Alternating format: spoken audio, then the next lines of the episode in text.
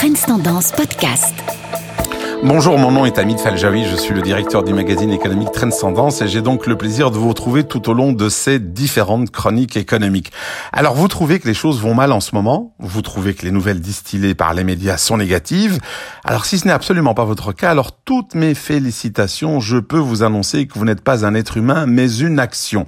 Bravo, car les actions et ceux et celles qui les manipulent ont donc décidé de voir le monde avec des lunettes roses, et c'est ce qui fait dire à l'agence d'information financière Bloomberg que les citoyens sont de la planète Terre et les actions de la planète Vénus.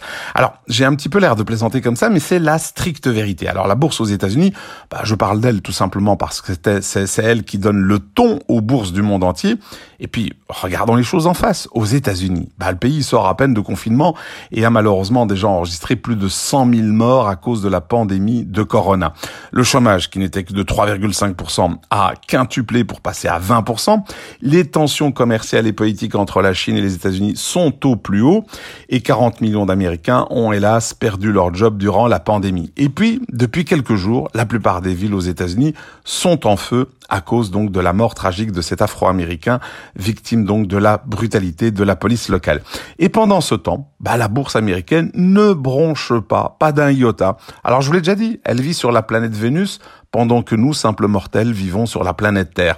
Sinon, Comment expliquez-vous que depuis le point le plus bas atteint par la bourse new-yorkaise, c'est-à-dire le 23 mars dernier, les indices boursiers sont repartis à la hausse presque sans discontinuer et certains indices sont même à 3% 3% seulement de leur sommet historique. Alors, vous dites que c'est dingue. Ben, vous avez raison. Hier, je vous parlais ici même de la magie de la fausse monnaie, mais ici, c'est la magie des taux d'intérêt bas. Autrement dit, les investisseurs savent qu'historiquement, les émeutes n'ont aucun impact sur la bourse. Mieux encore, comme l'économie mondiale est extrêmement faible, les investisseurs savent que les taux d'intérêt vont rester très bas et cela pendant longtemps encore. Alors ça c'est hyper hyper bon pour la bourse car les autres placements ne rapportent rien et celui ou celle qui veut un petit peu de rendement, bah il n'a pas d'autre choix que d'aller en bourse ou de jouer éventuellement la carte de l'immobilier.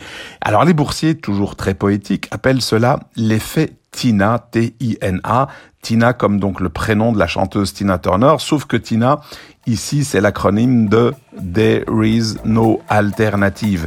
Tina et Vénus, comme c'est magnifique, vous voyez que l'économie peut être aussi pittoresque. Allez, très belle journée à tous et à toutes.